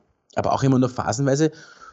Und ich bin mir auch bewusst oder ich versuche mir das bewusst zu machen, dass das auch wichtig ist dass man immer wieder Sachen machen muss, die man nicht will. Das, das ist für den Charakter oder für den Lebensstil, glaube ich, wichtig. Man kann ja nicht, das ist so, wenn man jetzt 100 Millionen Euro gewinnt im Lotto und dann liegt man zwei Monate auf der, auf der Trauminsel in der Hängematte. Das ist nicht das. Das ist es nicht. Nein. Also man muss schon, man kann Momente nur genießen, wenn man auch äh, Momente nicht genießt oder unter gewissen Momenten leidet. Ne? Oder Familie ist ein anderes Beispiel. Ne? Das kann man unglaublich genießen, eine Familie und Kinder zu haben ich sage immer meinen Freunden, ein Kind zu bekommen ist das Schönste und das Schlimmste, was dir passieren kann. Ne? Einerseits ist es ein Traum, andererseits ist es Wahnsinn. Es ist wie beim Bundesheer. Du bist 24 Stunden auf Abruf. Mhm. Ja, aber ich glaube, dass natürlich auch gerade diese Erfahrungen, die in der Landschaftsfotografie oder generell in anderen Szenen oder in anderen Betätigungsfeldern halt auch üblich sind, die halt nicht unbedingt immer positiv ausfallen, halt erst dazu führen, ja. dass man äh, die positiven Momente dann auch wirklich zu schätzen weiß. Das ist ja genauso, genau. wenn man nach zwei Wochen Durststrecke mal wieder ein Bild macht, was einem gefällt. Ja. Ne? Das gilt für alles. Ja. Das ist ja das Problem unserer Generation oder der, der Millennials. Ne? Die haben nie die haben nie, denen geht es zu gut, ne? die haben nie erlebt, wie es ist. Ich, meine, ich, ich brauche mich da nicht ausnehmen, ich bin in den 70er Jahren geboren und meine Eltern nach dem Krieg, das ist nur, nur Aufstreben, nur positiv, nur Wirtschaftswachstum, alles, alles gut. Ja, also wir wissen gar nicht, wie es ist, wenn es einem richtig schlecht geht. Und ich glaube, nur wenn man weiß, wenn es einem richtig schlecht geht, weiß man auch erst, was man hat ja, und kann das jetzt genießen. Ist jetzt natürlich extrem im Beispiel vom Krieg, aber im Kleinen erlebt man das halt fast jeden Tag, ja. Ich glaube aber. Du bist auch, was bist du hm? in den 80er Jahren? ja, ja, 87er. Ähm, Jahrgang. Ja, ja meine, meine Frau ist 84er. Also ich glaube, dass das schon ähm, ein großer Faktor ist, jetzt auch bei der Fotografie vielleicht, ähm, bei der Landschaftsfotografie nicht so sehr, aber es ist natürlich auch ähm, generell vielleicht sich mal zu überlegen, wenn man sowas macht, wo so die Höhen und Tiefen des Berufslebens dort eben liegen. Du hast jetzt gesagt, du arbeitest mhm. nur 25, 30 mhm. Stunden, du hast noch ganz gut ähm, naja, sag mal, Kundenkontakte und so, um dann eben dich über Wasser mhm. zu halten. Aber es gibt ja auch andere Leute, die da, sagen wir mal, ein bisschen weiter unten äh, auf der Leiter stehen. Viele, viele. Ich wundere mich, ich wundere mich selber und ich bin wirklich heilfroh, dass es so ist, wie es ist und ich hoffe, dass ich das auch lang machen kann. Ja? Also mir ist das schon bewusst. Ich kriege das ja mit. Bei uns war das in Österreich eine riesen, eine riesen Diskussion, das war ein geschütztes Gewerbe. Man hat ja gar nicht fotografieren dürfen gewerblich ohne eine Meisterprüfung. Das war ja bis vor drei oder vier Jahren war das so. Das heißt, du musstest eine, eine Lehre machen oder, eine, oder Kurse, monatelang Kurse und Prüfungen, damit du überhaupt, damit du ein Event fotografieren kannst. Ist natürlich vollkommen pervers, weil ich kann ja keinem schaden mit meinen Bildern. Wenn ich schlechte Bilder mache, dann habe ich halt keine Kunden. Und es hat natürlich viele Leute gegeben, ich sage jetzt einmal frech wie mich, die haben gute Fotos gemacht, haben es aber nicht dürfen. Und das wurde eben gelockert, das heißt, das Gewerbe wurde frei und plötzlich gibt es in Wien statt, ich weiß nicht, 1200, gibt es jetzt 3500 Fotografen. Und natürlich geht es wahrscheinlich zwei Drittel von denen nicht gut oder die machen das nur nebenbei. Also das muss man sich schon überlegen. Und die, die, viele glauben auch immer, Fotograf, Fotograf sein heißt gute Bilder machen. Also gewerblicher Fotograf sein ist zu 40 Prozent vielleicht gute Bilder machen. Und der Rest ist einfach äh, Persönlichkeit, Kunden, wie man mit Kunden umgeht, ist Wissen über, über, über finanzielle Angelegenheiten, über Steuer. Also wir zahlen ja, also ihr in Deutschland auch, aber in Österreich, glaube ich, noch mehr Steuer. Das ist ja unglaublich, was die einem abziehen. Also mehr als die Hälfte ziehen sie mir ab. Und so weiter. Also gute Bilder machen ist nicht, ist nicht gleich, ich bin jetzt ein guter Fotograf. Im Sinne von erfolgreich gewerblich, ja. Das ist so ähnlich, glaube ich, auch wie in der Kunst oder halt in der Musik. Ne? Es kommt so ein bisschen äh, von verkaufen ja. können. Ne? Kunst kommt nicht von können, sondern von verkaufen können. Und so ist ja, es natürlich dann in der Fotografie im Profitum ja, auch. Wobei ich sagen muss, ich bin jetzt null, ich bin ein mieser Verkäufer, ich mache null Werbung, ich bin, ich, es interessiert mich nicht. Ich bin ja auch in den sozialen Medien extrem faul.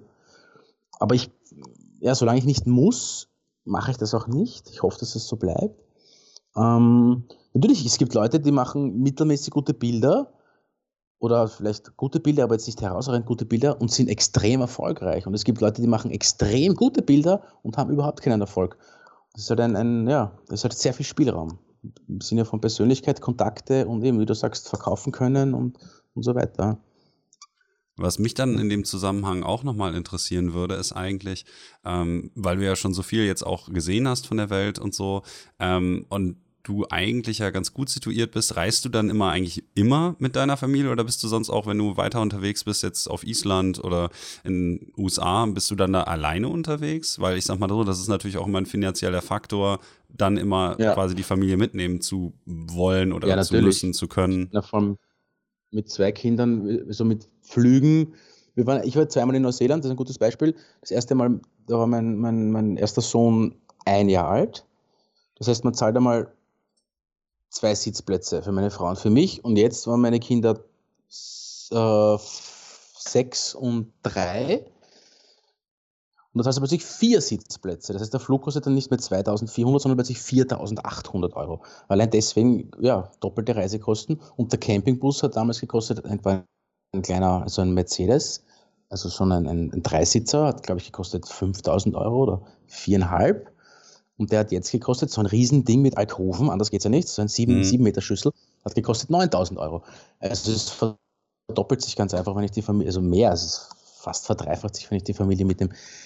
Rechnet sich dann natürlich nicht mehr wirtschaftlich. Wenn ich alleine fahren würde, würde sich, würde sich alles rechnen. Ich könnte alleine könnte ich alles machen, was ich will, und es würde sich rechnen, wenn ich effektiv arbeite natürlich. Also jetzt nicht, aller, ich fahre jetzt in die Südsee und mache dort fünf schöne Bilder. Ist schon Arbeit, ist jeden Tag arbeiten, aber effektiv dann würde sich das definitiv rechnen, weil das Fliegen einfach so billig ist und die Hotels. Aber ich will, ich will auch, weder will ich nur alleine reisen, noch will ich immer mit der Familie reisen. Also auch da ist es wieder ein, kommt auf, die, auf die, die Kombination an. Also ich mache einmal im Jahr mit einem Freund äh, ein bisschen was ist so Pseudo-Abenteuer, da marschieren wir halt dann durch Norwegen mit dem Zelt oder in den Alpen um durch die Gegend. Ähm, dann mache ich teilweise ganz alleine was, mache ich auch sehr gerne. Ich habe einen Campingbus, so einen kleinen, so ein 5,5 Meter Ding. Da setze ich mich rein und fahre dann zehn Tage durch Österreich. Äh, oder ich setze mich rein und war, war zwei Wochen nach Korsika, wobei da bei solchen, bei solchen Landschaften oder Ländern natürlich die Familie auch gut dazu passt. Korsika waren wir schon öfter. Mhm. Also da versuche ich zu kombinieren, aber ich habe ich hab da schon mit meiner Frau, also das waren Diskussionen und, und, und, und Scheidungsgrund und natürlich, es ist schwierig, also das zu kombinieren, weil ich muss halt auch in der Früh und am Abend fotografieren und, und das heißt, meine Frau ist immer in der Früh beim Frühstück mit den Kindern allein und am Abend beim Hinlegen und, und, und so weiter. Also meine Frau könnte da ein Lied singen. Ich glaube, ich habe noch nie mit ihr einen Sonnenuntergang erlebt, ohne Kamera. Ja. Ouch. Aber ich, ja, es ist ouch. Andererseits bin ich mehr zu Hause als jeder andere berufstätige Mann. Ja. Also ich bin, ich habe es mal durchgerechnet, ich bin drei Monate, im, äh, drei Tage im Monat bin ich nicht zu Hause. Und das ist wirklich nicht viel. Wenn ich jetzt ein Vertreter wäre, Industrievertreter, wäre ich wahrscheinlich zwei Wochen im Monat nicht zu Hause. Oder ein Freund von mir ist Video auf, äh, äh, Kameramann bei, bei Servus TV, der ist, ja, der ist fast nie daheim. Also es ist immer, ja, es hat Vor- und Nachteile natürlich. Ja. Ich, bin, ich bin wirklich viel zu Hause, aber dann natürlich auch einmal am Stück zwei, drei Wochen weg, so einmal im Jahr, aber nur und sonst immer wieder eine Woche. Also ich, alleine unterwegs bin ich vielleicht fünf bis sechs Wochen im Jahr. Mhm. Und das ist, glaube ich, noch erträglich. Wenn ich mir denke, ich bin 48 Wochen im Jahr mehr zu Hause als jeder andere und dafür bin ich dann sechs Wochen gar nicht da. Und ein paar Wochen im Jahr sind wir auch gemeinsam unterwegs. Das ist ja auch schön. Ne? Also ich kenne das halt von vielen Leuten, mit denen ich so korrespondiere, ähm, die zum Beispiel dann auch wegen Workshops oder sowas mal anfragen. Die sagen halt immer, dass es halt natürlich privat relativ schwierig ist, dann zu sagen, ja, also für jetzt nicht Berufsfotografen, sagen, ja, ja hm, ach, mit Kindern und Familie und so. Mhm. Und ich denke mir, ich schreibe dann eigentlich immer was Positives zurück. Naja, wo ein Wille ist, ist auch ein Weg. Einfach mal der mhm. Frau sagen, so ja, ich brauche mal eine Auszeit, mal eine Woche, einfach einen Rucksack nehmen und weg. Das ist halt eigentlich so eine Sache, die man dann sozusagen zwischen Menschen menschlich irgendwie ausmachen muss, ähm, mhm. ist für mich natürlich auch leicht gesagt. Ich, der 100% unabhängig ist ähm, mhm. und sozusagen machen kann, was er möchte in der Hinsicht, weil ich eben keine Familie habe, auf die ich irgendwie Rücksicht nehmen müsste, ist es einfacher. Ähm, aber ich frage ja, mich sicher. halt, ähm, wie, wie viel, einfach wie das für solche Leute dann. Habt ihr in Deutschland? Hm? Wie viele Wochen Urlaub habt ihr in Deutschland? Um, standardmäßig, glaube ich, sechs Wochen haben die meisten Leute. Sechs, ja. Bei uns fünf. Ja, das kann ich schon verstehen, wenn es sechs Wochen sind und da, na gut, sechs Wochen ist eigentlich relativ viel. Ich glaube, in den USA sind es zwei, oder? Mhm. Oder wir sind in Japan wahrscheinlich nicht. Nein, das kann ich sicher, kann ich nachvollziehen, wenn ich eine Familie habe und ja, dann will der Mann auf einmal alleine eine Woche wegfahren. Ja, muss man halt drüber reden, wie wichtig das ist, ja. Schwierig, ja. Ich glaube, das ist so eine Sache, die man dann als Profi ähm, auch sozusagen vielleicht gar nicht genug zu schätzen lernen kann, dass man dahingehend sich das Ganze so flexibel machen kann. Du hast es ja gerade schon angesprochen, dass ja. das so vom Lebenswandel her auf jeden Fall sehr, sehr positiv ist.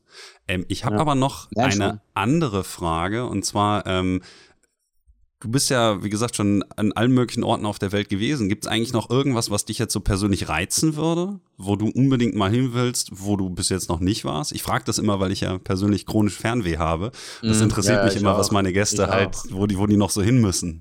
Ja, ich meine, ich bin jetzt, muss ich sagen, mal grundsätzlich bin ich froh, dass ich, einerseits ist es keine tolle Lage meines Wohnorts. Ich bin von den Alpen, ich würde natürlich lieber in der Nähe der Alpen wohnen. Also jetzt sei es jetzt Skifahren am Wochenende oder einfach am Wochenende in die Berge gehen. Ich muss doch zwei Stunden mindestens einmal im Auto sitzen, bis ich in den Bergen bin. Ist einmal ein Nachteil von den Landschaftsfotografen. Aber andererseits, wie erwähnt, ich bin gleich in Wien. Das heißt, ich könnte jetzt nicht in den Bergen wohnen und leben und auch gewerblicher Fotograf sein. So gesehen ist diese Kombination wieder ganz gut. Ich bin jetzt keiner, der immer um die ganze Welt rum reisen muss. Also es gibt unendlich, also schöne Sachen. Also mich, die mich interessieren würden, ist Südamerika, war ich noch gar nicht. Also da gibt es, weißt du, natürlich unendlich viele Sachen. Aber jetzt für mich, ich bin doch eher Individualreisender. Also ich reise am liebsten alleine oder maximal mit einem Freund, der jetzt aber nicht fotografiert, der aber sehr tolerant und flexibel ist, was das betrifft. Also der macht einfach alles mit. Ähm, also Südamerika würde mich sehr interessieren. Andererseits mit einer 50.000 Euro Kamera immer gesagt, allein durch Südamerika, da hätte ich jetzt einfach zu viel Stress. Und ich meine jetzt gar nicht Patagonien und, und den Cerro sondern äh, ja, irgendwie Atacama-Wüste, diese ganzen die mhm. Anden und, und, Vulkane. Also da gibt es ja unendlich viel Natur, die, die man noch entdecken könnte. Also das würde mich sehr reizen. Und also, wenn ich jetzt nochmal weiter um die Welt, also Neuseeland war ich jetzt zweimal, ist, ist nach wie vor eines der unglaublichsten Länder, landschaftsmäßig. Tasmanien würde mich extrem reizen. Theoretisch, wenn ich jetzt keine Kinder hätte, so wie du, und geschieden, könnte ich mich jetzt einfach vier oder sechs Wochen dorthin begeben und fotografieren.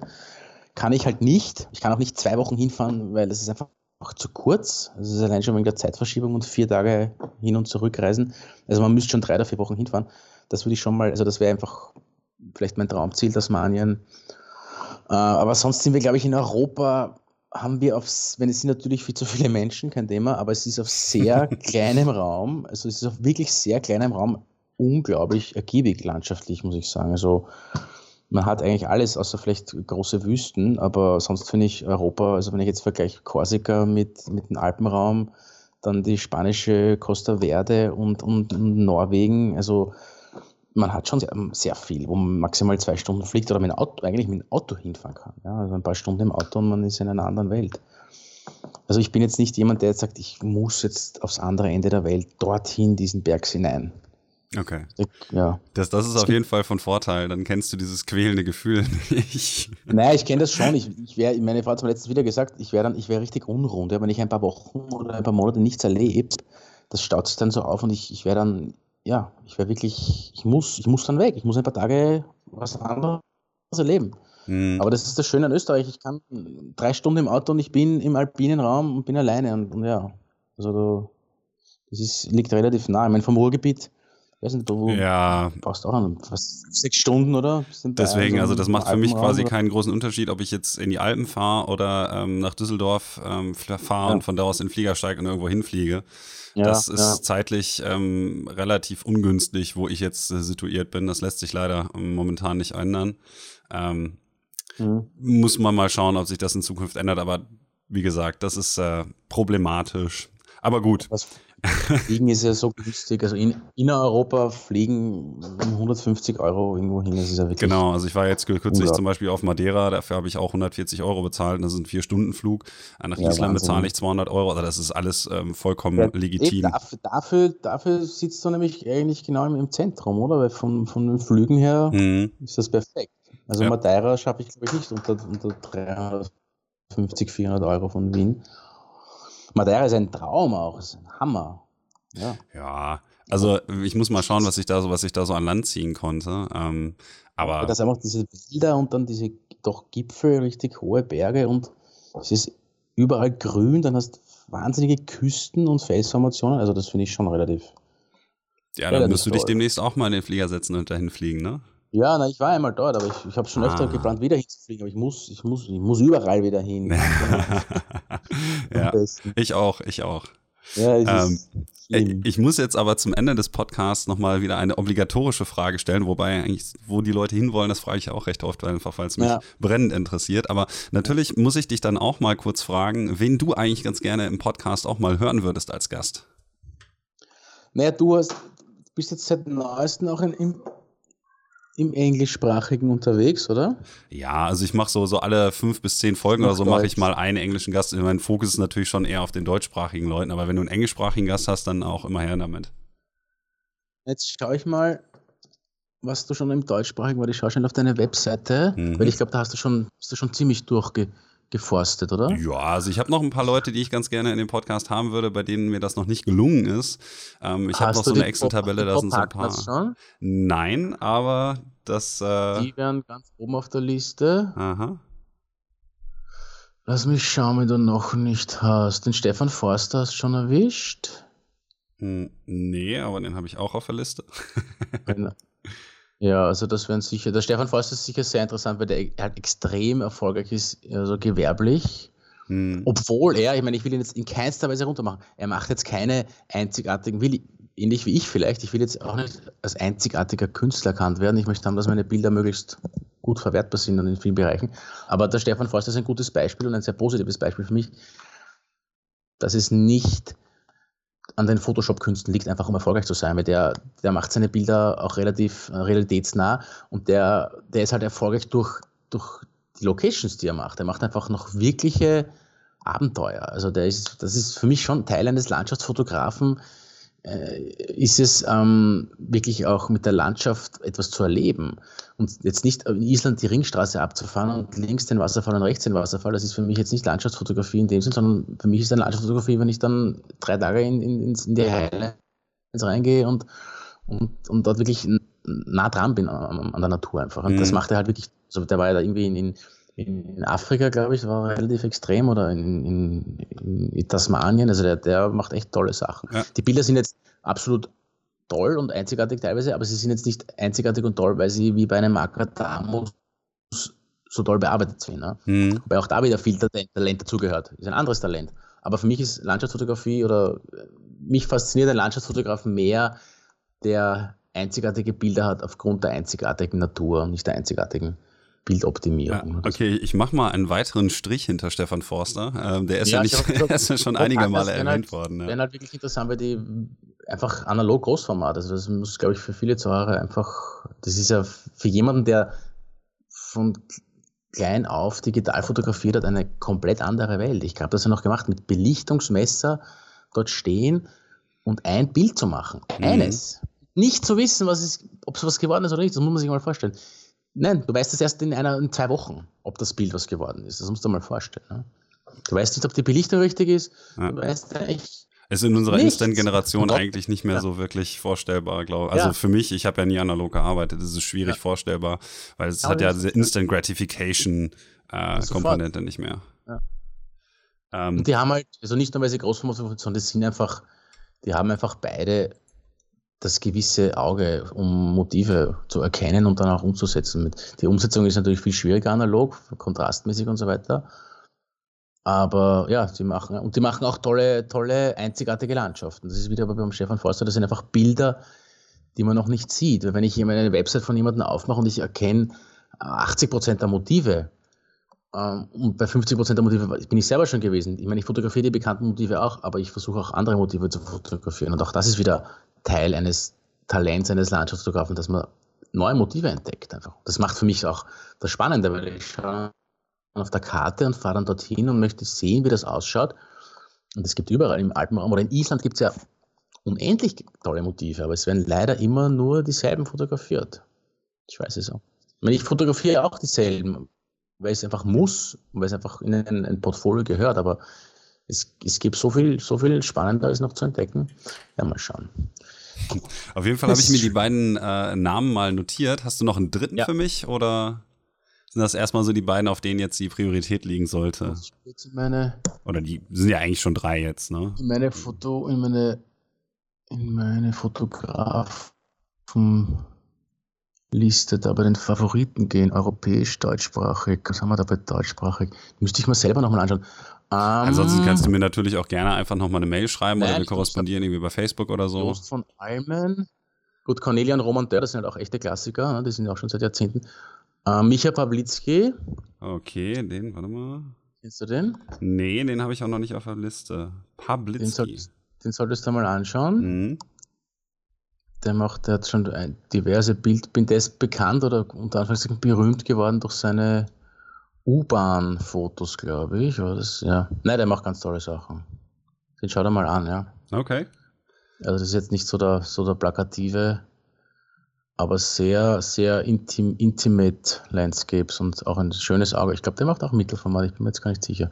Ja, Micha Pawlitzki hat mir sehr gut gefallen. Mit dem habe ich auch mal Kontakt gehabt in einer Workshop-Geschichte. Hm. Okay, dann okay würde ich sagen, ich schreibe mir das jetzt erstmal so auf, pack das in meine Liste und äh, bedanke mich jetzt an der Stelle nochmal ganz herzlich, äh, dass du dir so viel Zeit genommen hast, ja, ich äh, mit mir ein bisschen auch. zu quatschen hier. Ne? Brian, und mich sehr gefreut. Ich wünsche dir dann auf jeden Fall auch nochmal ein schönes Wochenende, auf dass du dann auch mal wieder ein bisschen rauskommst ja, aus deinem Keller. oh ja, ja ich sag dir auf jeden Fall Bescheid, wenn ich in Österreich bin, du. Ja, du allein, allein Österreich reicht schon für Jahrzehnte, sage ich dir. Das ist zwar auch extrem zersiedelt und überall sind Häuser und Straßen, aber es gibt so viele Sachen zu entdecken. Ich habe da jetzt ein paar E-Books am, am Start, wo ich eben nur Locations und also Fotolocations auf einer Google Map verkaufe. Mhm. Also da gibt es, ja, mir fallen immer wieder neue Motive Muss ich, ein. muss ich da gleich auch mal reinschauen. Ich bin ja im Sommer Ja, wahrscheinlich wieder in den Alpen, dann äh, gucke ich mir das auf jeden Fall mal an und sag dir Bescheid, wenn ich da bin. ja, West, Westösterreich gibt es schon, ja. Du mein paar Euro hast gleich einmal oh, ja, das, 70 oder das, 80 nette Location. das habe ich auf jeden Fall noch. Gut, dann äh, wünsche ich dir erstmal noch, wie gesagt, ein schönes Wochenende und äh, wir sprechen uns, danke, ne? Alex. Alles klar. Dir auch. Ciao. Ist gut.